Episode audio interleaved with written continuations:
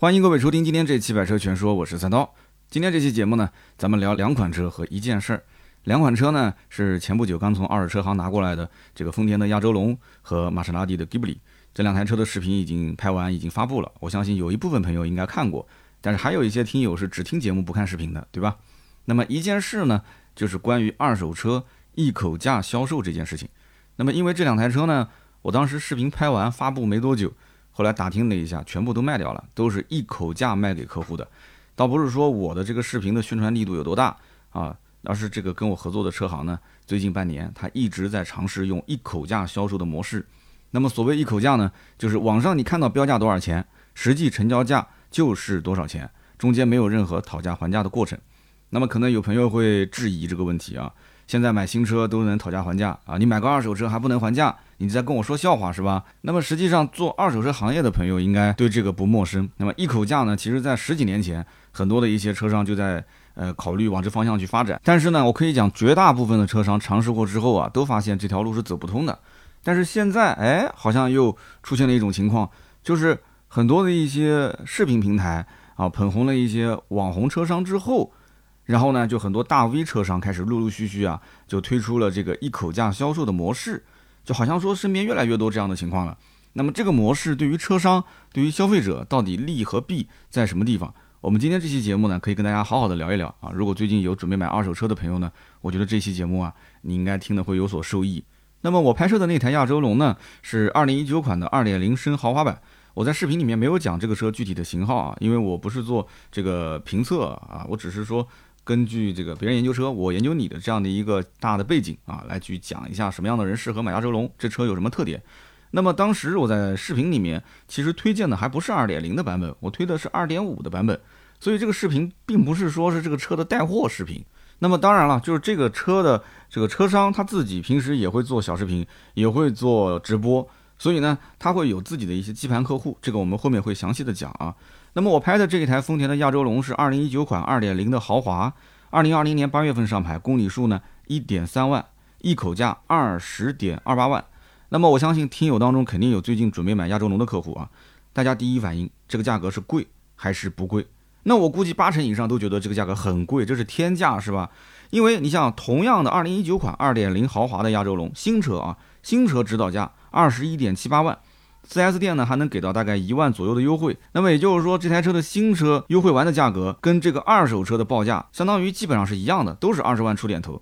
那你说这台车子还开了一年多，我凭什么买一辆二手车，我不去买新车呢？我相信绝大多数的客户都会有这样的想法啊，其实这很正常。因为正常人的理解就是，二手车这个东西啊，它本来就应该是便宜的啊。如果不是冲着便宜、绝对的便宜去买，我为什么要买别人淘汰的东西呢？我为什么不买个新车呢？啊！但是也有客户会这么想，就是说他会算新车的落地价，你这裸车成交价这个你不能这么算啊，你还有购置税啊、保险啊、上牌啊、装潢啊，所以呢，最终的落地价这台车子呢，应该是在二十四万上下。那么你再回头看这一台二零二零年的八月上牌的二手车啊，这个亚洲龙的价格二十点二八万，就等同于跟新车比省了三万多块钱。而且你再了解亚洲龙的话，你应该知道二点五的排量是出了二零二一款，但是二点零的排量目前卖的也就是二零一九款。也就是说，4S 店在售的车型跟现在二手车行的这一辆二零一九款是一模一样的。所以这两台车你只要能心里面过这个坎，就是说啊，这是个二手车，这个登记证书上要换个名字。有以前这个旧车主的名字，那你只要能过这个坎，这台车子其实本质上来讲也就开了一万多公里啊，还是非常非常新的，就是车况足够精品，足够新。这个车价呢，啊，有一部分人他能接受，说哎，省了三万来块钱，跟新车无差，对吧？开回去你在两个后视镜上系根红绳子，呃，你你的你的你的同事啊，你的邻居都以为你是开辆新车，那我省这三万有什么不好的呢？对不对？那么二手车商在定一口价的时候。其实就需要非常的精准，这个价格拿捏的要非常好，就跟手术刀一样的，就切的一定要非常精准，所以对它的要求就会很高。这就比如说，你看这台车二零年上牌的亚洲龙，你觉得它定多少钱合适？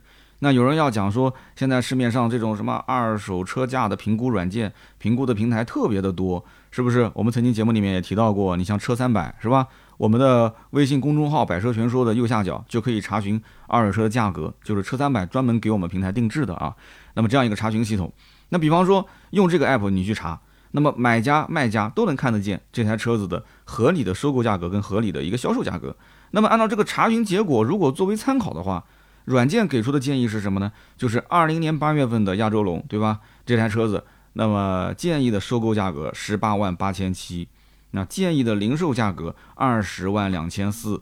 那么我们很明显可以知道，那我卖的价格是比他建议的价格要高，是吧？那么实际情况是什么呢？实际情况就是你跟车主。去收这台车的时候，人家车主当年将近二十四万，甚至二十五万，他买的时候还没什么优惠呢。二十五万落地，你现在人家才开了一年，你跟他说，呃，你这个十八万八卖不卖？人家二十五万落地，你十八万八，人家直接把你赶走了，对不对？他不能接受啊，对吧？一年就亏了将近七万块钱啊，亏了六万多块钱，他不能接受。你说这个车子再怎么不保值，它毕竟是个丰田啊。他会觉得说，我丰田往后开，每一年其实也亏不了多少钱。你怎么一上来咔咔就给我砍了那么多呢？那你跟那个客户解释，你说你我卖也卖不了多少钱，这车卖个二十万出点头，人家都说是天价，那人家不管啊，人家车主不愿意卖啊，自己摸着良心讲一讲。如果你是一个准新车的车主，你会是这样去贱卖自己的车吗？哪怕就是你手头真的是缺钱，你也不愿意被人家说过来这么割韭菜。所以说，很多人他不会是按照这个平台的软件给出的建议的零售价啊，或者说是建议的这个收购价来收车或者是卖车。那我收车价格如果收高了，车主说对不起，低于十九万五我不卖。那你是收还是不收呢？那如果说你不收，你不收的话，一分钱都赚不到。如果你收的话，你收十九万五，基本上批发估计是批不出去了，就是批给同行的话，你要如果是零售的话，你可能推广这台车子还是需要花一定的成本。你在各个平台需要有一定的曝光量，对吧？就像这个淘宝的直通车一样的，就是你要花钱，你才能把你的这个车源往前提。那除非你是个大网红，哎，所以呢，我就讲到这个重点了。除非你是一个大网红，也就是说你本身自带流量，你自带流量的话，你就会有大量的客户线索，有这个客户线索作为支撑，那么同时你的货源又有一定的不可替代性啊，这两个点都非常的关键啊。你是个大网红，但是你这个货呢又是个大通货。啊，全市场上到处都有的，那你不一定能卖得好。但是你的大网红有 N 多的线索支撑，同时货源又不可替代。那么就比如说像这一辆二零年的亚洲龙，那有人讲说亚洲龙也很常见啊，对吧？每个月销量都过万，怎么可能说是不可替代呢？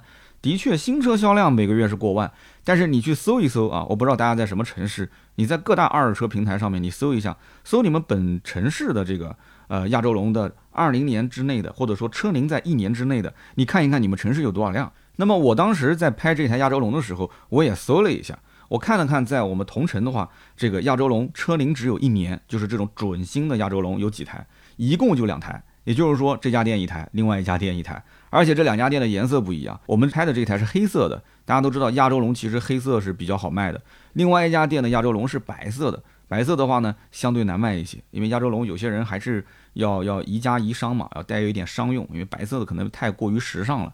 所以说，白色的那一家店呢，它的定价相对会低一点，它定了个十九万九千八。那我不知道它是不是一口价啊？但是这台黑色的定价是二十万两千八，它定的就是一口价。那么相当于就是说，同年份的两台亚洲龙都说自己是准新车，但是呢，黑色的比白色的多卖了三千块钱。哎，但是三千块钱归三千块钱，这台黑色亚洲龙反而是先卖出去了，白色的那一辆好像现在目前还在。那么我曾经在拍亚洲龙的时候，我发了几张照片在微博上，然后我就半开玩笑的跟大家讲，我说，哎，你看我要不要把奔驰 C 换成这一台亚洲龙？其实这台亚洲龙二点零还是非常好开的啊，虽然这车呢我只开了两天，但是之前呢亚洲龙在我们南京的首发，包括媒体的试驾，二点零、二点五混动这些排量我都开过，整体给我的感觉就是确实有一点像老年代步车。丰田的车子都是老年代步车，不仅仅是亚洲龙，包括凯美瑞啊，甚至包括雷克萨斯的车子都是老年代步车。那么我当时在这两天试的过程中，突然就想到这台车子其实本身啊它的收购价格就肯定更便宜了，因为我都能看得见收购价，就这个车的收购价。加上它的这个售价，那我自己去拿这台车肯定是按收购价拿。那我那辆奔驰本身卖也是十大几万、二十万，那我基本上就是不用加钱，直接把这辆车给换了。然后我到今天为止觉得奔驰除了标好看，然后内饰也比较好看以外，本质上来讲驾驶感受一般般，特别是坐在后排的时候，它的舒适度也很一般。那么如果说换了这个亚洲龙，我会不会对于这个套内面积会有所改善？我当时是这么想的啊，其实开起来都一样，都挺舒服的。但是呢，回头想了一下，这买车有的时候跟买房很相似啊，就像这个重庆人都比较认龙湖啊，就是杭州人都比较认绿城，然后南京人都比较认仁恒啊，都是富人住的地方，对吧？所以说这个就像品牌开发商一样的啊，讲起来你说住哪儿啊？我住仁恒啊，那就不用去解释了。你甚至连哪个楼盘你都不用讲，你只要说我住仁恒就行了。在南京啊，基本上都是这么一种节奏。所以这个有的时候看你需要什么。那么这台车子开的也挺舒服的，我真的是半开玩笑的发了一个这个微博，结果微博下面很多人都在调侃我啊，有人说我是消费降级了，说我不相信，我不相信，你这三刀绝对不可能消费降级。还有人说，如果你要换这车，我就直播吃吃那啥，是吧？还有人说这个价格根本就卖不出去，因为我当时我说了这个车卖二十万两千八嘛，说这价格肯定卖不出去，说三刀你不会当接盘侠的啊。然后我当时呢也没好意思说这就是一口价。啊！但是从我发微博之后，看见大家的这个反应，就可以看得出，其实这种高价的准新车，并不是所有人都能接受的，或者说大部分人他是不能接受的。那么跟我合作的这个二手车行呢，呃，不仅由我这里源源不断的会输送一些买车跟卖车的客户线索，那么同时他自己也是每天会坚持做直播和小视频。这家店。他刚开始做直播的时候，一开始是跟我合作的，就我们俩一起在抖音上做直播。现在他在镜头前面非常的游刃自如了。当年一开始还呃非常的怯生生的啊，就是有点这种，就是比较的对镜头有些这个放不开。那都是这样，所有的人都是这样，包括我当年也是这样，都是一步一步的走过来的。而且我相信，只要他有这个信念，坚持做下去，会越来越好啊。那么因此呢，每天后台的咨询量他都是几十条甚至上百条。那么当时这个老板跟我讲他要做一口价的时候，我一开始跟他说你一定要慎重啊，为什么呢？因为一口价这个模式会吓退百分之九十的客户，绝大部分的客户都会说你是天价啊，会说你是非洲人，他不理解你为什么报这么高的价格，而且还不给还价，对吧？但是呢，有百分之十感兴趣的客户啊，前提就是你每天有几十上百条的咨询量，有百分之十他留下来了，那这个比例就非常非常高了。啊，你要知道，普通的二手车行，它日常的客流量，就是到店的客流量，也就是个个位数，也就在周末可能才勉强到达两位数。所以说，实体店经营为什么难，就是在这一点，它的获客成本非常非常的高。但是呢，哎，你做了小视频之后，做了这种或者长视频到 B 站发的时候，或者你做这个直播，你长期就会有大量的后台的咨询量涌入进来。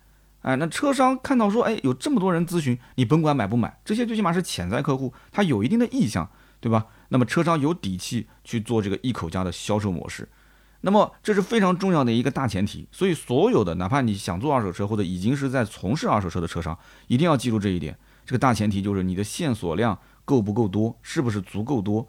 你如果线索量不够多啊，每一天就那么一两个人到店来看，你也不做什么网络宣传，对不对？然后你你你还想去做一口价，你千万不要想，你绷不住的。你就这么一点点咨询量，你的库存积累的越来越多，对吧？你没有现金流回来，你根本做不起来。那么这也是为什么现在很多的网红车商，不管是长视频啊、短视频平台上那些流量还不错的车商，都开始陆陆续续做一口价的根本原因，因为他们的账号后面有大量的客户咨询，那么每一个粉丝都想去跟他们讨价还价。啊，再让一万行不行？你再让五千，我马上就来；你再让两千，我就我就我就定，对吧？那这你讲了，其实他是没有违约成本的，你是有违约成本的。你真给他让两千，他可能就不回消息了，对吧？他可能去别的家就看一看，你能拿他怎么样？但是你承诺的价格，你必须得卖。你要如果不卖，咔咔一个截图，人家就给你曝光了啊！某某网红车商答应的价格他不卖，对吧？我大老远的坐车过来，结果发现他没车了，你套路我是不是？五十四万的 R 八你套路我啊？所以说。这种网红车商的沟通成本，其实他就是想缩到最小，就是不想跟你去沟通了，直接给你一个一口价。但是这个里面其实背后的付出是非常非常多的。但是不管怎么说啊，通过这两年这些小视频啊、长视频平台啊，有些人确实在网上打出了名气，那公信力呢也足够高了，个人品牌呢也做出来了。那么为什么不做一口价呢？对不对？做一口价，换句话讲，你也可以理解成就是二手车商的品牌溢价。你好好去琢磨琢磨这句话，为什么做一口价？就是车商的品牌溢价。那么我二零一零年在奥迪 4S 店做二手车总监，那么之后我跟很多的二手车商都是非常好的朋友啊，不仅仅是本地的，全国各地都有。一开始呢，其实很多都是我们原来奥迪 4S 店的二手车总监，大家拉一个群，经常交流。后来很多二手车总监呢，也不愿意在二手车这个 4S 店里面干了，对吧？他就直接出来自己当老板了，有的做的也很大。那么同时，每一个城市里面做什么奥迪、宝马的二手车总监，跟当地的车商关系都非常好。为什么呢？你想一想，每一年豪华品牌销量能在两三千台以上的，我们讲一些二线城市以上的这种 4S 店啊，奥迪、宝马、奔驰，也就这三个牌子，其他的也有豪华品牌啊，呃，你比方说保时捷也是豪华品牌，但它置换量没有那么大。那比方说路虎、捷豹、英菲尼迪、雷克萨斯，它也是豪华品牌，他一年新车都卖不到一千台。你你说他二手车他能置换那么多吗？对不对？所以只有奔驰、宝马、奥迪这些新车销量大的二手车总监，在当地一般跟车商关系都特别好，因为车商都指望他能批发一点车给自己，就是，呃，让匀一点肉，给喝点汤啊，给给我们这些车商来混一混。所以，但凡在当地做个几年，奥迪、宝马、奔驰的二手车总监，基本上跟当地的二手车商都打成一片。啊，人家都会尊称你一声哥，哪怕你年纪小一点，别人都会尊称你一声哥，或者喊你一声老总，都给你个面子。但你这身衣服一脱掉，别人还认不认你，那就两说了。因为你手上有车源，你有货源，对不对？那么十几年前，我当时跟南京二手车商啊，就现在都在做的一些大老板，就是跟他们聊，他们其实都想过做一口价这个模式，可是这么多年来。一直没有几家真正敢说坚持做一口价的。到今天为止，我脑子里面转了一圈，没有一家坚持下来的。都尝试过，但没有坚持。最近这两年，我看到有一些做这个超豪二手车的一些车商开始又启动说要做一口价的模式了。啊，也是因为他们自己也开始做一些小视频、长视频啊，开始找网红，开始来带货了，也要做一口价的模式。我还是那句话，一定要慎重。那么我我觉得非常好理解，就是为什么在这些超豪车商里面，他们会先去启动一口价呢？因为你想想看，购买五十万以上的这些超豪的或者是豪华品牌的二手车的客户，他们当然是希望减少沟通成本了。大老板没有时间啊，对不对？能买五十万的二手车的这些大老板。人家其实就是把它当玩具玩的，不是说他真没有钱去买五十万二手车。那当然有这种人，但是我见到过很多买五十万以上的二手车的，人家就是无所谓啦，就把这个车子就当买衣服一样买个玩玩嘛，没玩过嘛。我过段时间还是会把它卖掉，然后再找你换车的。他们是希望减少沟通成本，因为他们的时间更值钱。那么大家不要看说那些呃什么劳斯莱斯啊、法拉利啊、宾利啊、奔驰大 G，好像价格高的吓人，实际上价格非常非常的透明。那么最近一段时间，你像我们的听友当中有一位就在我们南京周边的啊，他要把他的这个法拉利的 Roma 卖给我啊，跟我谈说这个价格你看怎么样？我跟他沟通的过程中发现，这哥们儿清清楚楚、明明白白，对于自己的车子新车什么价，目前市场什么行情，全国有多少同样的 Roma 在售啊？他这台二手车他的心理价格预期最低多少钱啊？最高能帮我卖到多少钱？他清清楚楚，而且他又不是在你这一家问。他家家他都会问，他会找很多的店帮他去寄售代售。说白了，你只要有客户线索对接给他，他这边觉得价格合适，有人愿意高价买，那就成交了嘛。所以说这个里面其实你甭管说这个车价格有多高啊，就是它的定价有多贵，其实都很清楚，卖家也很清楚，买家也很清楚。而这些买车的大佬啊，花个钱去买个二手法拉利啊，这种兰博基尼的，人家也不会说是贪小便宜去买那种价格比较低的。那一家店的货，人家会想得很清楚，市场行情都是两百万，你那家店卖个一百五十万，我就不差你这五十万，你这五十万说不定后面一堆的破事，是吧？我不会大老远的去买你这个价格不正常的车。那么大概率，其实这些老板都是冲着什么呢？就是车况确实非常非常的好啊，车子呢板板新的那种，然后这个店的店铺口碑也很好，实力也很强啊，信誉相对有保障。啊，这两家之间一对比啊，价格差个两三万，差不多了，就在这家买吧，有保障啊，他就去这家买了。所以一口价是相对于这一部分的做精品车的，而且是中高端车型的车商，他们呢应该说是更容易启动啊这样的一种模式。所以说二手车一口价销售又涉及到另外一个关键的因素，那就是客户的定位和店铺的定位问题。如果说你是一个在二手车市场里面这种露天的，然后租了两个车位、三个车位，就是这么一个小车商啊，很多啊，这种以前是当个车虫来回倒车的，手头上倒了一点钱出来之后，租两三个车位，在一个小板房里面，有的都是那种像集装箱一样的小板房里面搞个小办公室。你说你这样的一个规模，你也要搞一个一口价，你也学人家玩这个抖音直播带货啊、小视频，当然你不是说不能玩，能玩，但是你玩一口价。你说我挂多少钱就卖多少钱，那客户肯定以为你脑子有病啊，转身就走了。那你肯定也很郁闷啊。那别人能玩，为什么我不能玩呢？对吧？你客户脑子你自己有病啊，是不是？这么好的车况，这么合理的价格，我是凭良心卖车啊。你不买是你自己吃亏，哎，你就等着在市场里面转一圈，你被其他车商给坑吧。哼。但是你要知道，你是独门独户的超大的这种门面房吗？你投入了巨多的钱去做装修吗？你有这种颜值特别高、身材特别好的妹子当销售吗？有人讲不要跟我整那些花里胡哨的。哎，我告诉你，有的时候他就需要整这些花里胡哨的，因为你想看银行为什么装修要那么好啊？啊，你说银行为什么要装修的那么好？银行也可以就一间板房往那边一放，对吧？然后就两个营业员，那存钱多么简单的一件事情啊！你把钱给他，人家收进来，给你一个，呃，这个以前叫存折，现在都存折都不需要了，就用个卡刷一下，你就可以走了，对吧？你真金白银的给到他，他卡给你刷一下，你就可以走了。一个小板房，你能接受吗？你肯定接受不了，是不是？所以说，你只有你店面门面足够好，装潢足够豪，然后车源足够多，而且都是豪车，超豪，一进门之后。最显眼的位置放着一口价销售，概不溢价，哎，那可能有一些客户他愿意买单，他被你唬住了，这种气势，对不对？他觉得说反而这样更好。就像很多一些女生啊，到那种高档的商场里面去买奢侈品，你觉得她去购物，在门口还要排队啊，说对不起不方便接待啊，在门口排队排了很久之后进去，这个看一看，那个摸一摸，她好意思开口还价吗？她不好意思啊，她服务的标准那种档次，对吧？虽然都是坑有钱人，但是他会觉得这个环境就不适合还价，开口还价是一件很丢人的事情啊，感觉自己很外行啊，就他会脸红，他自己都会脸红。那么同样这个小姑娘，你说她要是陪她妈妈去批发市场批发东西，她妈妈讲说你这个一共一百件，每件十块钱，一千块钱，打个对折五百块行不行？那她跟她妈肯定一起还哎，对不对？那老妈你这五百块钱报多了，我觉得三百块钱就可以了。是不是？那不还价都对不起自己啊！所以呢，今年十一月初有一条新闻，这个是聊一个题外话啊。当时十一月初有个新闻讲说，一个叫施建祥的五十七岁的商人在美国被捕啊。他是二零一六年的时候用假身份证弄到一个美国的护照，然后到了美国住了五年之后被抓住了。那么这个老头呢，当年在上海滩啊，应该讲是坑了很多很多的大爷大妈。他呢就是快路投资的董事长啊，这名字听起来不错啊，快快跑路，快路。当年他是非法集资四百多个亿，这个就不用说了嘛，P to P 是吧？四百多个亿，你要知道上海的大爷大妈，那是出了名的过日子精打细算的啊。那为什么说他还能在上海这个地头上去坑那么多的大爷大妈呢？其实说出来这道理非常简单，就是这个叫做施建祥的老爷子啊，他就想通了一件事情，就是说，如果你要想让别人把钱给到你，就必须你要让别人觉得你很正规、很有实力，所以。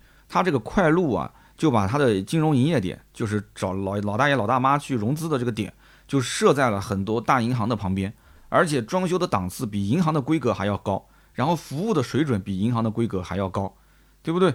那大爷大妈一看说，你这个明显比银行的这个存款的利息要高嘛，比银行的理财要高嘛，对吧？那这么大一个公司，这么好的门面，装修那么好，呃，小帅哥、小美女啊，这这这也也也也不错，挺服务挺好的，说不定还要给他们介绍对象呢。那你大爷大妈当然愿意把钱给到你了，是不是？没见过哪个银行破破烂烂的，随时要倒闭的感觉。你说这样的话，就算上面写的是你很熟悉的银行名字，你还是不敢把钱交给他。所以二手车一口价也跟这个是一个道理啊，都不是说这个做二手车的老板要跑路的啊，就是店面豪华的装修，人员统一的服装，服务的标准化啊，就比周围的同行要更加的好的这种服务标准，这都是必备的条件。那么就是给人正规、可信、有保障。这个呢，你说是演戏也可以这么讲啊，就是你把这个戏做足了，对方才能认可你一口价的这个规则，要不然凭什么你卖方你说多少钱就多少钱？凭什么？那么我们再讲我之前拍的另外一款车啊，也是从我们这个车行拿过来的，二零一六年九月份上牌的玛莎拉蒂的 Ghibli，六点四万公里。那么这台车呢，一口价五十一点八八万。有人讲说，我的天，一六年都已经开了五年了，还卖个五十多万，这不都是天价？那就不要聊了，那什么都是天价，是不是？那白送给你才好呢，是吧？这个话只有节目里面说说啊，当着客户的面说，让客户给桌子都给掀了啊。那么这台车呢，在定价之前，我跟大家说一下这个逻辑啊。在定价之前，首先你要判断市面上有多少可以替代的货源。那你随便一搜，你只要搜 Ghibli，你什么年份都不要搜，你搜一下 Ghibli，G H I B L I，你搜完之后，你发现哦，南京本地差不多有四五十辆。啊，这都是二手的 Ghibli 的库存。那我们可以再去看一看江苏省内有多少，因为本身这个呢是国五排放标准，是吧？你出省的话也比较难，基本上省内流通，江苏省内国五流通。你像我们刚刚讲的那个亚洲龙是国六排放，实际上呢它应该是跟全国竞争。也就是说，虽然南京只有两台这个车龄只有一年不到的亚洲龙，但是理论上来讲，全国各地啊所有的车龄不到一年的亚洲龙，它们之间都是互相竞争的，因为它是国六排放。任何外地的朋友都可以去买这台车，但是你会想另外一个问题：如果说这台车跟全国的车商同时竞争，那是不是我的客源也是全国的客源都可以做？那所以是一个道理。那这台 Ghibli 的话，它是国五排放，所以理论上讲受南京本地或者是受江苏本省啊，所以因此呢就要去盘这个里面的这些已有的竞争对手的这些库存。那么年份比较长的，有的人才卖四五十万，车龄比较长的卖四五十万。那么有的呢，车龄比较短啊，车龄很短的卖个六十多万啊，因为新车就七十多万嘛，所以它再高也高不上去了。所以这台车在定价的时候，你就要很清楚，你到底是要快进快出，还是说要慢出？我不着急，慢慢的出。所以一口价定价的最关键的点，还要看什么？就是你底气足不足啊？什么叫做你底气足不足？说白了就是你的资金实力足不足。啊，你说我挂个，因为这台车挂五十一万八嘛，你说我不挂五十一万八，我再多赚个一万多，我挂五十三万，你说五十三万合不合理？五十三万也合理啊，五十三万合理的，完全合理的。但是五十三万挂出去之后，可能要卖好几个月，对吧？因为什么呢？因为我刚刚讲了，我们随便搜一下南京本地，我们就能搜出四十多辆的车源。那么你得让别人的车源先消化掉，你不能去赌说买玛莎拉蒂 Ghibli 这个客户他不上网，不去搜其他的车。嗯，你他肯定会搜的嘛。现在手机搜都很方便的，他只要一搜一排价格排个序，你的价格没有别人有优势，你说什么都没有用，你解释再多没有用。你说我的车怎么怎么车况好，但你就是比别人贵一万多啊，甚至贵两万块钱，那么你就得等。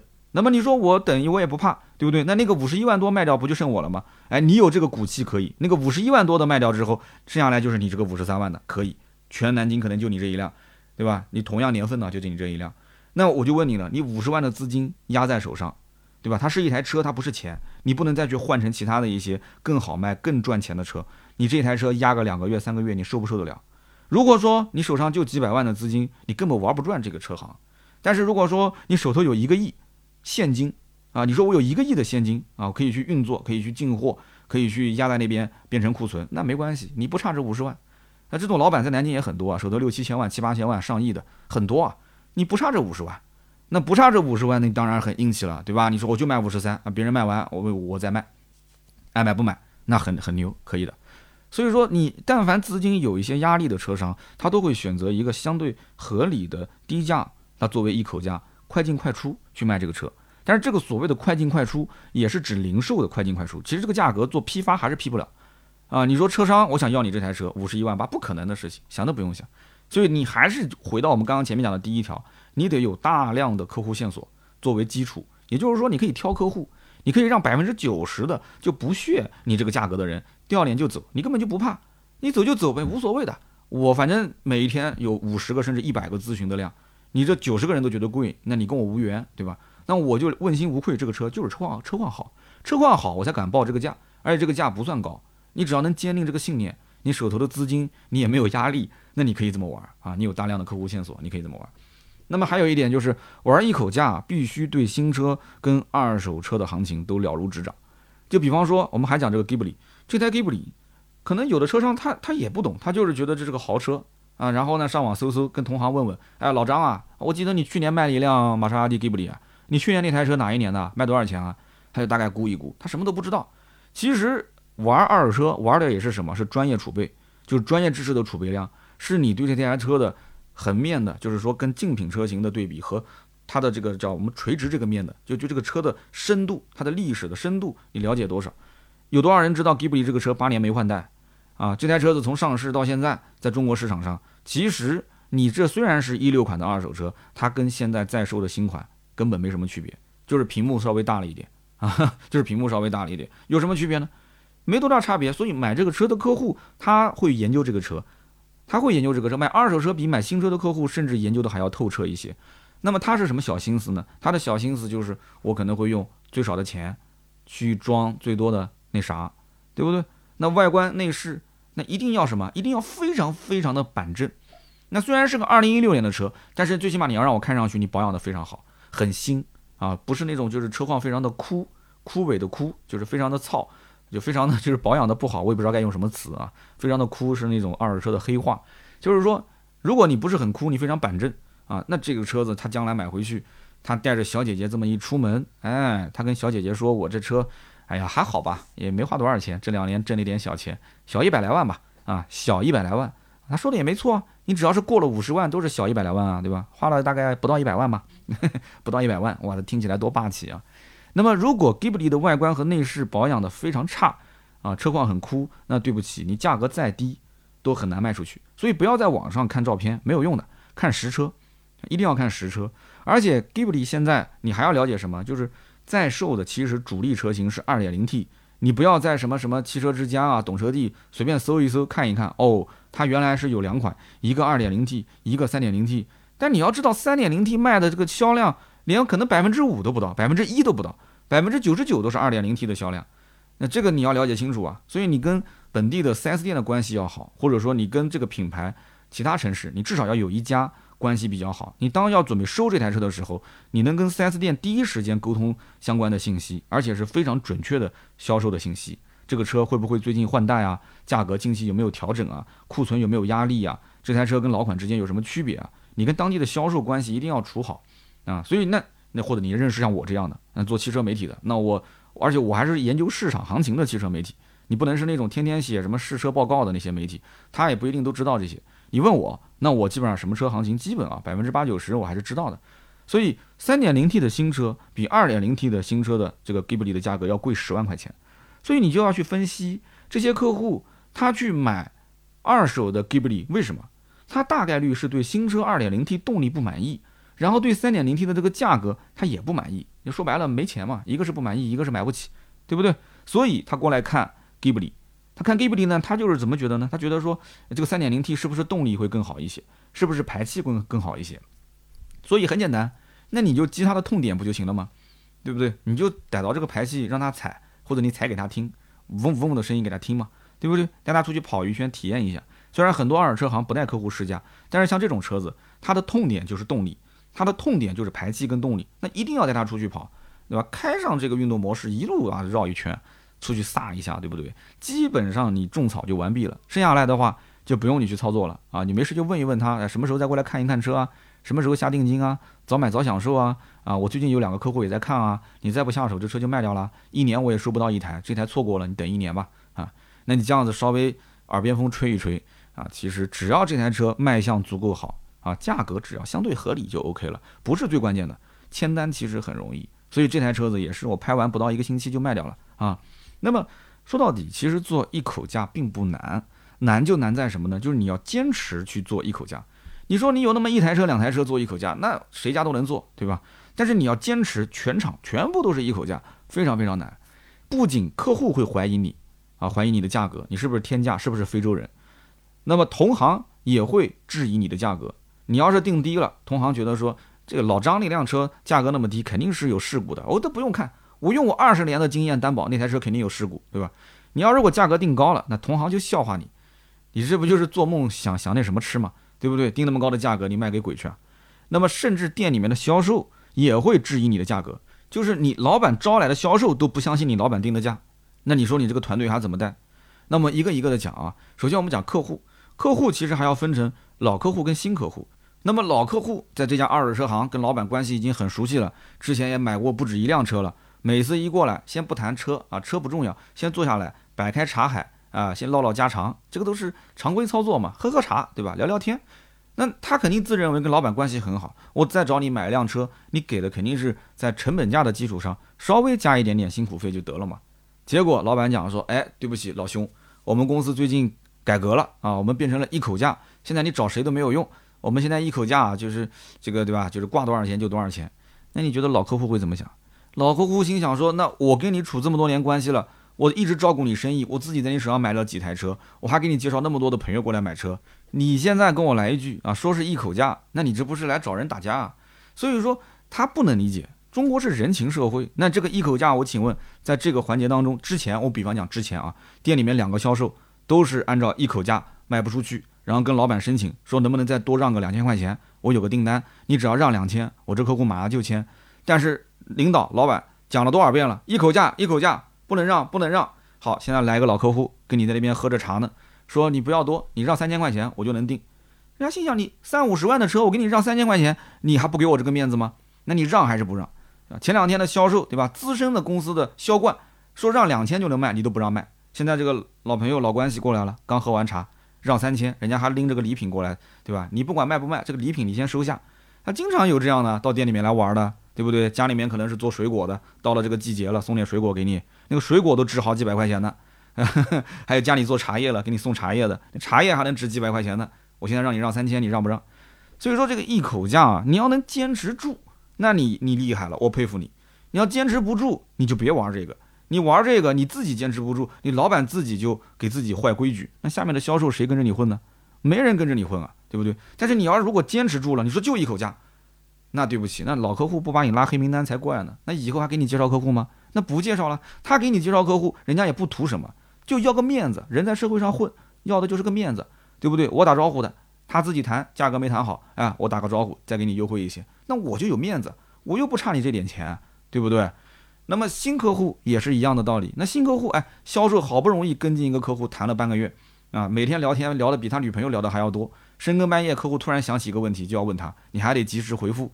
到最后，客户说我要求不高，你再给我优惠，哎，一千块钱。我知道你们店是一口价，一口价，但是我就想还价，你给我再优惠一千块钱，我明天过来直接付定金，或者我马上微信转给你。那么销售心想，三四十万的车，老板不可能一千块钱不让。好。说那这样子，这个事情我担保了啊，我回头找老板要折扣。结果到老板办公室又是劈头盖脸一顿骂。老板说这是底线，这是原则，我们讲了多少次了，三令五申一口价，你还来问优惠多少？你这不是打我脸吗？你觉得这台车他会不卖吗？我告诉你，有的销售胆子大，照样卖。怎么卖呢？把自己提成贴进去，一千块钱呗，我自己贴了呗。这台车提成好比提五百，我再贴五百块钱，我这个月任务完成了，我拿一个总提成不就行了吗？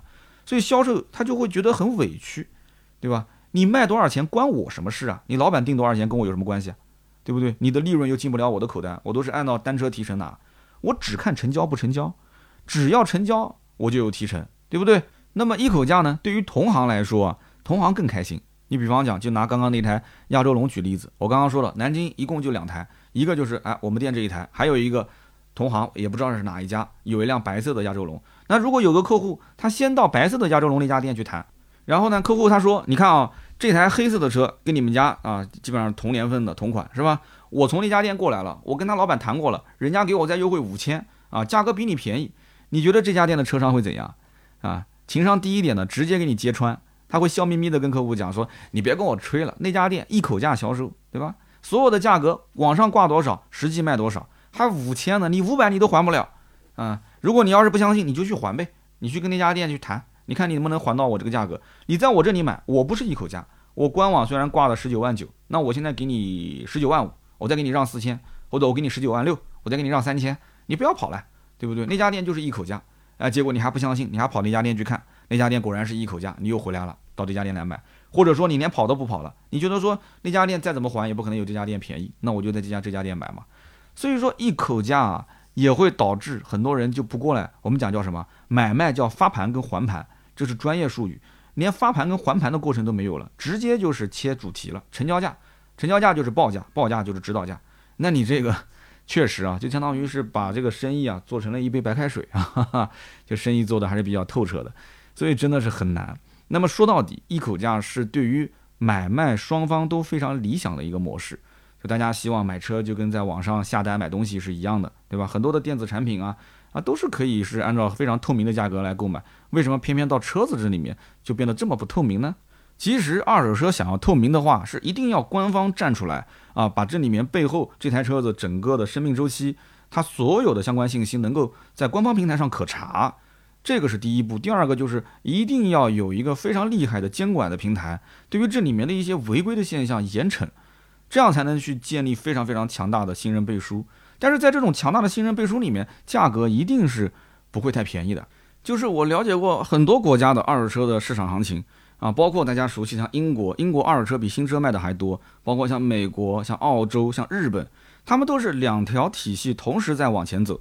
一个就是非常正规的这种二手车交易啊、拍卖的体系，还有一个就是这些民间的车商，也是大金链子、大金表啊，也是比较的没有文化的那种二手车商，坑蒙拐骗什么都有的。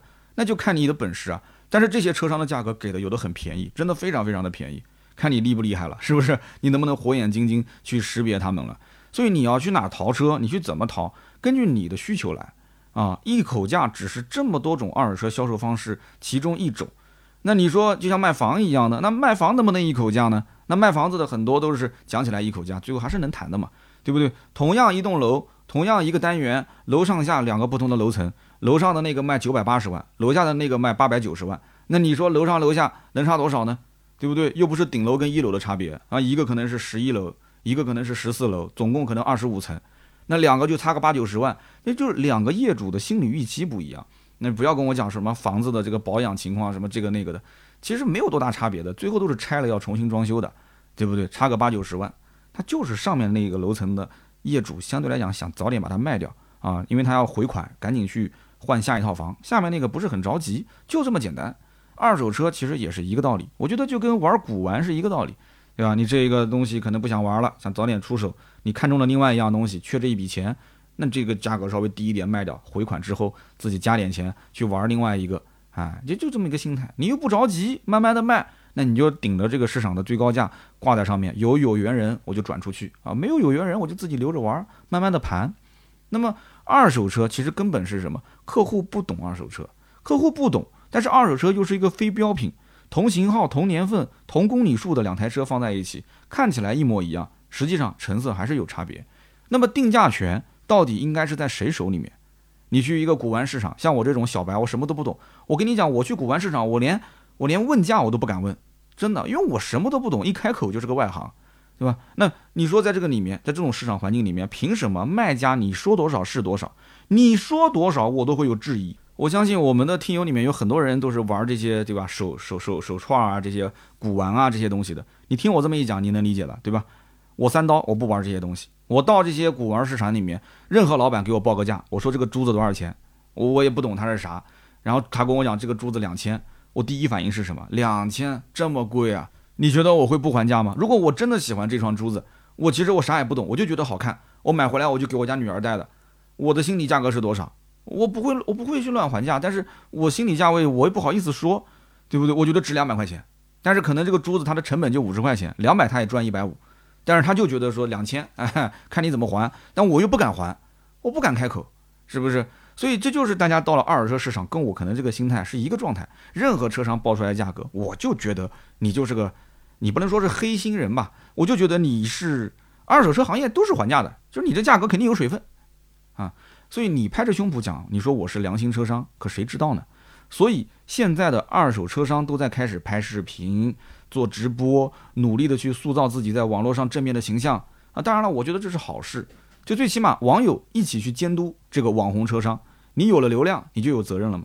你要一直良心下去，那大家一直照顾你的生意，这也是合理的。那就怕你生意做大了，做大之后怎么办呢？你开始引入合伙人了，然后合伙人他不良心了，合伙人要挣钱啊，我又不是网红，或者说你管理不善了，管理不善，你下面的员工开始搞黑钱了。之前的那些大平台，那是因为大平台不讲信用吗？不是的，是因为大平台做大了之后，下面的这些员工啊想搞钱，他们不讲信用，所以才出现了什么瓜子、优信。什么人人车出了那么多的一些负面，其实大部分都是下面的这些人出了问题。那么这些锅最后算到谁头上？肯定算在平台头上嘛。那这些网红车商将来做大了，再出这些问题，算谁头上？肯定是算这些网红头上嘛。网红的账号就崩了。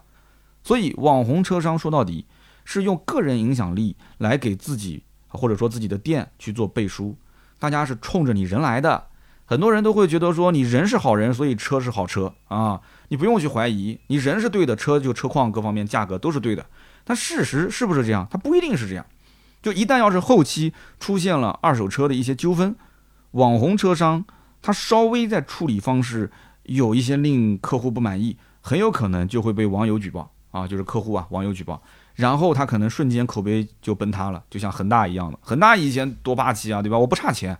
对不对？企业发行债券，你随便买，我不差钱。结果只要有一次违约，信用违约，哎，整个的人设就立不住了。那立不住怎么办呢？那后面你再怎么说，也不会有人相信了，是不是这样？所以这个呢，小到一个车商，甚至大到一个国家，都是同样的道理，对不对？那你说这个，对吧？有的国家发行国债，它就是数百年不违约，它哪怕你知道它拆东墙补西墙，它自己的国内的这个经济已经烂到骨子里了，但是它不违约，它就是不违约，它就这么厉害，是不是？那你能说什么呢？啊，我说的哪个大家都懂，我们就不细讲了。所以因此呢，这个呢就是人设，它是建立在信用的基础上。你不要违约，你要如果违约就完蛋。那么可能有的人听到这里觉得说，哦，做二手车其实很简单嘛，就是我把我的心掏出来，让别人去相信我、信任我，然后我作为一个诚实的车商，大家就会来买我的车，是这么个道理吗？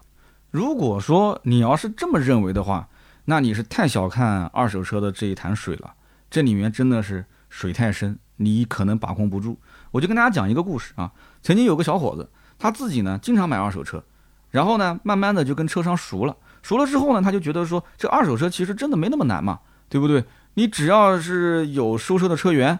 他觉得说他自己身边朋友也挺多的嘛，那也可以有车收车的车源，而且他发现有的车商的价格跟他谈一谈，拿过来再转手也能卖一个更好的价格。只要我诚心经营啊，大家都信得过我，我的价格哪怕卖的稍微高一点也是合理的啊，只要不是说远高于同行的价格就可以。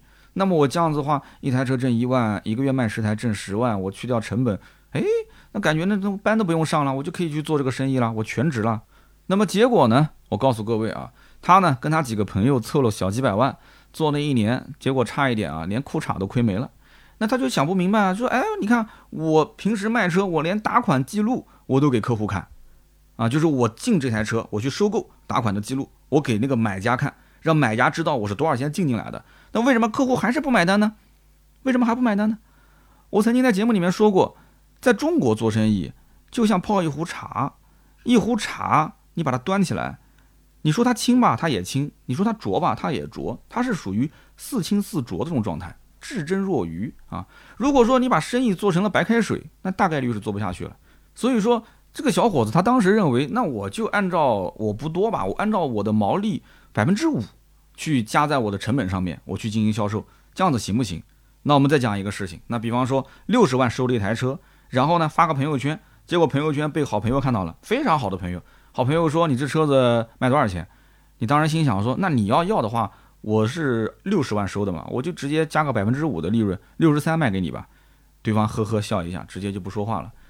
那他会怎么想呢？他会认为说：“你这车子在刚拿到手的车子，就一天的时间转手你就挣三万，你这太黑了，太黑了吗？你觉得黑吗？那人家车商最后一转手卖了六十八万啊，是含泪赚了八万块钱，对不对？那你错过了六十三万的这台车。”你最后到市场上去淘淘下来，发现市场行情七十万、六十八万都没人卖给你，七十万都一车难求。那么我就请问了，你觉得这个朋友是赚了你三万块钱，还是帮你省了七万块钱？你觉得这笔账到底应该怎么算？所以说，二手车有的时候真的挺难做的，包括帮人买新车，有的时候也挺难做的。说呃找你这个关系啊，你大咖啊就把你捧一顿，对不对？在这个南京啊，就你哪边都认你，谁谁都认识你。但是实际上呢，他背后也是在不停的找各种关系去打招呼。哎，我最后帮他去问了一下，发现人家跟我讲说，你看那个谁谁谁都已经过来跟我打过招呼了。那我心想，那既然都已经找人找了这么一大圈了，我我说那怎么办呢？你再送点东西给他吧，那就只能是这样了。就中国是个人情社会，没有办法。中国的二手车市场到目前为止，虽然说它经历过很多次的迭代了啊，你比方讲前几年被二手车电商什么瓜子、优信、人人车反复的教育。这些车商被各种教育，对吧？以前连智能手机都不玩的，有的车商啊，现在呢，哎，玩的比谁都溜了。那么现在又是被什么快手、抖音、B 站又扶持了一大批的这种网红的二手车商。那么我身边有太多的二手车商，天天跟我抱怨，说我看不懂隔壁的老王为什么天天又喊又叫，在那边拍视频搞直播。他以前不是这样的一个人啊，他怎么回事啊？这是他到底图个啥？就真的那种样子，又吼又叫的就能卖出车吗？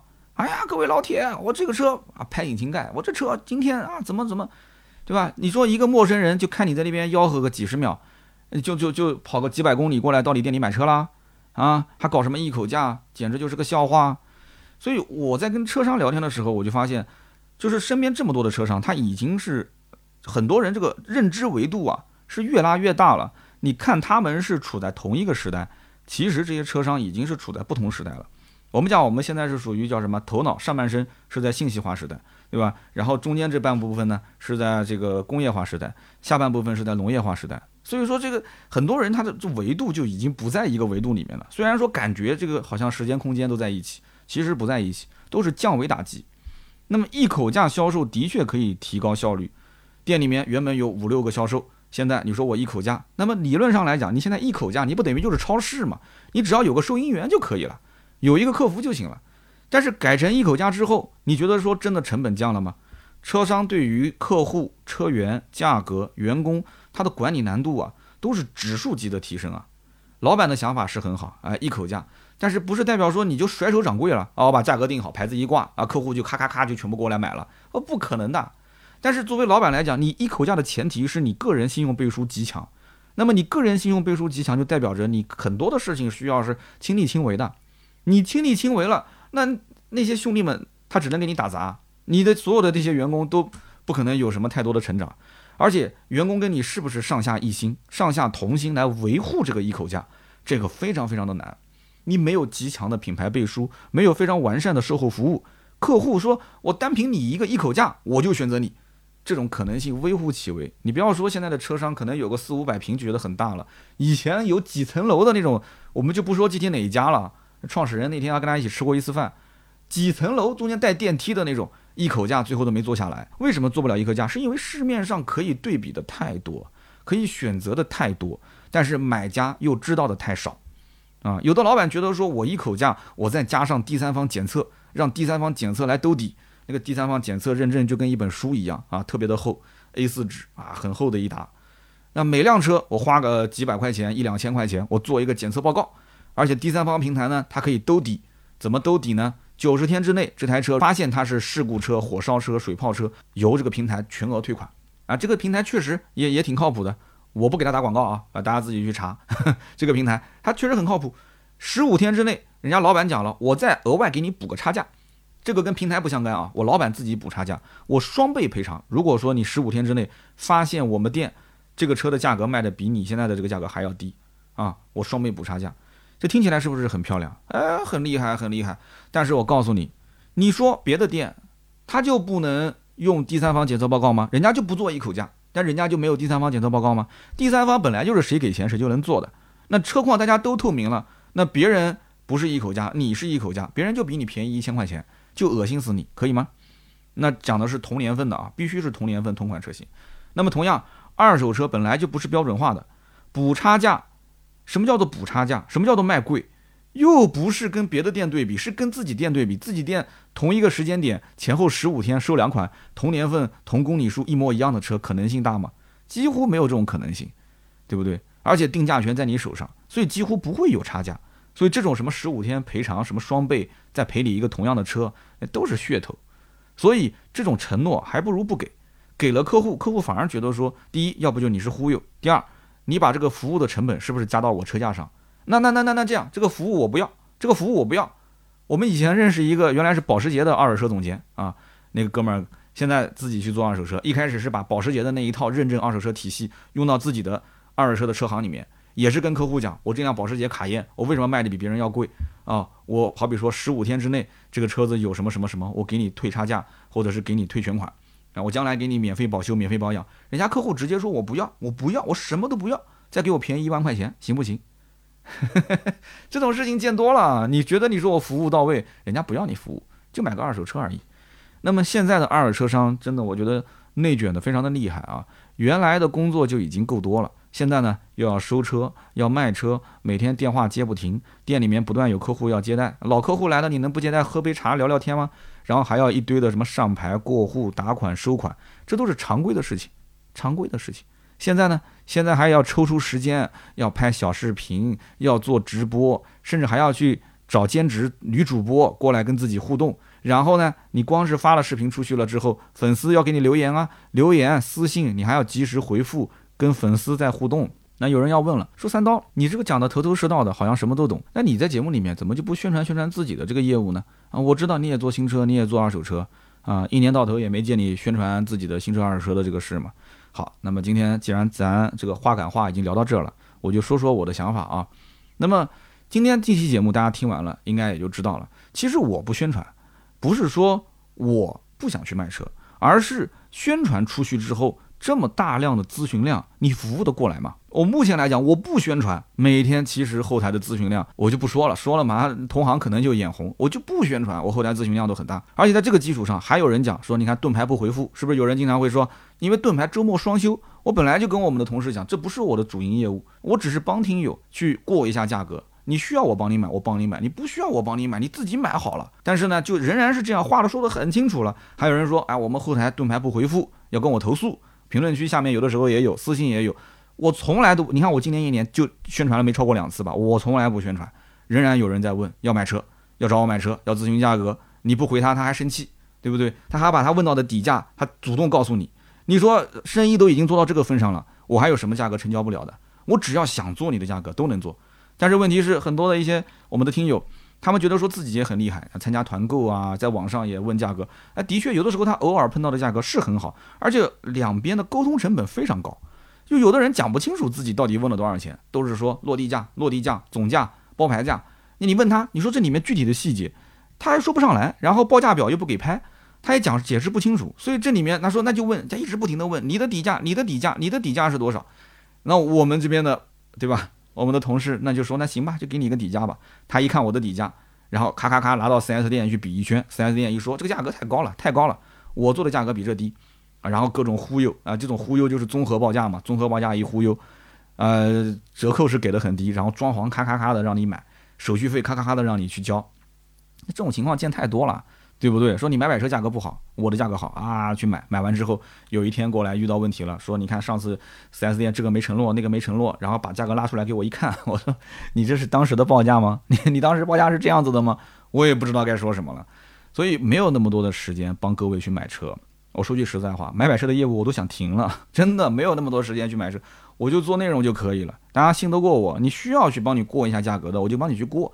我也不想转型成一个什么新车的贩子，或者说是二手车的贩子，我天天去拍拍车，然后卖卖车，我我不需要，我不需要。我跟大家伙说说话，我已经很开心了，有那么多人听我讲，对不对？然后呢，我本身也没有时间亲力亲为的去服务各位。如果有一天我能亲力亲为的去服务，那那那可以。那我就转型成为一个二手车贩子，新车的贩子。我觉得我转型做二手车贩子，我应该也能养活我自己吧，没什么问题吧？但是我不需要，就是我现在如果真的要是帮你去买车，也是安排我熟悉的、非常熟悉的人去帮你服务。那很多一些车商也想跟我合作啊，我不敢啊。为什么我不敢？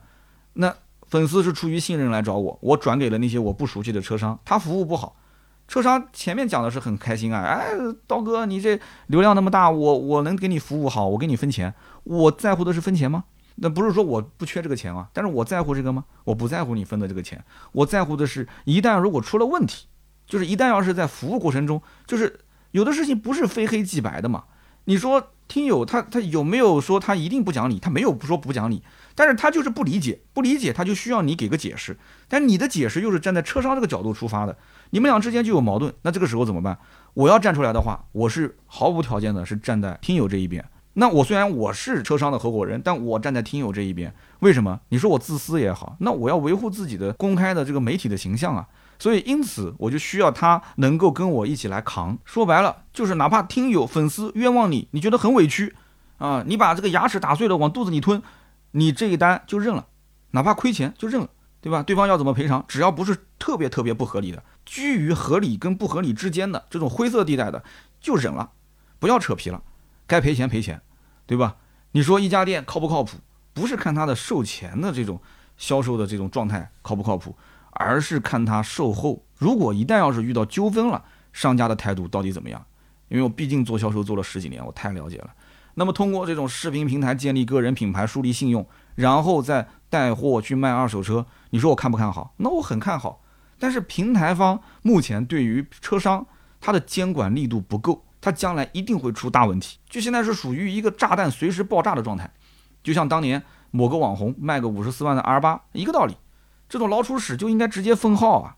就有一次这种劣迹直接封号，你还你还让他玩什么玩的，在平台上活蹦乱跳的，他平台还把他当成一个什么重点扶持对象，还签了什么 MCN，还月月上榜，简直就是搞笑。就是网友现在都知道什么宁波二手车臭名远扬，宁波都是这些五十四万的 R 八的车商吗？就很多人其实不知道宁波二手车的模式非常先进啊，它在车商之间有一个内网，就宁波车商内部有个内网，他们可以互相调拨车源。就是浙江人其实在这种车商之间的这种信用度来讲的话，包括他们这种车源的流转，它玩法是非常先进的，比其他省份我觉得都要先进。它是基于这种信任的这种底色。来去完成的一个模式，啊，但是就让很多一些心术不正的车商就钻了这个空子，那这种心术不正的车商就应该排挤他、打压他，让他消失啊。结果平台反过来还扶持他，真的我就觉得平台也是挺傻的。那么在宁波像这种什么五十四万 R 八的情况太常见了，因为我刚刚不是说了吗？宁波本身是有车商之间的内部的网络内网，他们内网之间互相能看到对方家的这个车源收购的情况，然后人家 A 车商老板收了一个三十万的二手车，B 车商直接可以把 A 车商的照片挂在自己店里面卖，啊，就是你挂三十万卖没有问题的，但是他挂多少钱？他挂二十五万卖，挂二十五万吸引来了客户之后，告诉客户说对不起，这台车子卖掉了，没有了。然后呢，他再介绍这个买家去买隔壁的那一辆，就是同样的型号、同样的款式，甚至是同年份的，但那个车只卖二十万。他说这个车性价比更好啊，说前面一个人刚退下来的，就这个车子你要想要，今天就可以拿走，对吧？哎呦，我就差这点钱，我正好下午要再收一辆车，你也是运气好。你要是赶不上这个运气的话，我也不会这么低卖给你。你要今天交钱，马上就给你就给你过户。结果呢，这个车实际上是一个事故车，但是这个事故车呢，它要不就是晚上带你去看车啊，就天昏暗昏暗的，你也看不清；再或者呢，就是啊，这台车子呢修复的相对来讲还不错啊，就让你看不出来有一些痕迹，他也催着你赶紧交钱，你再不买，这车子就被人买走了。所以说，像这种老鼠屎，它在这种视频平台上面活蹦乱跳的，你不去严打，我告诉你，有一就有二，有二就有三，到最后呢，到最后就是整个平台的信用丧失，你信吗？啊，所谓的什么卖车网红，到最后啊，也就很难被人信任了，因为你整个平台都没有信任度了，我还信任你什么呢？好的，那么以上呢就是今天这期节目所有的内容，感谢大家的收听和陪伴。那么今天呢，我们是聊的是这个二手车一口价的销售模式啊，其中也提到了关于像啊丰田亚洲龙，包括玛莎拉蒂 Ghibli 这两款车啊，我的一些感受。那么希望对大家呢有所帮助。如果大家觉得说今天这些内容还不错，也欢迎各位呢转发到朋友圈，让更多的人听到。那么大家呢，也可以在评论区啊，我们一起来讨论讨论啊，关于这个模式。那么在评论区呢，我们会每期节目抽取三位赠送价值一百六十八元的芥末绿燃油添加剂一瓶。下面呢是关于上一期节目的留言互动环节。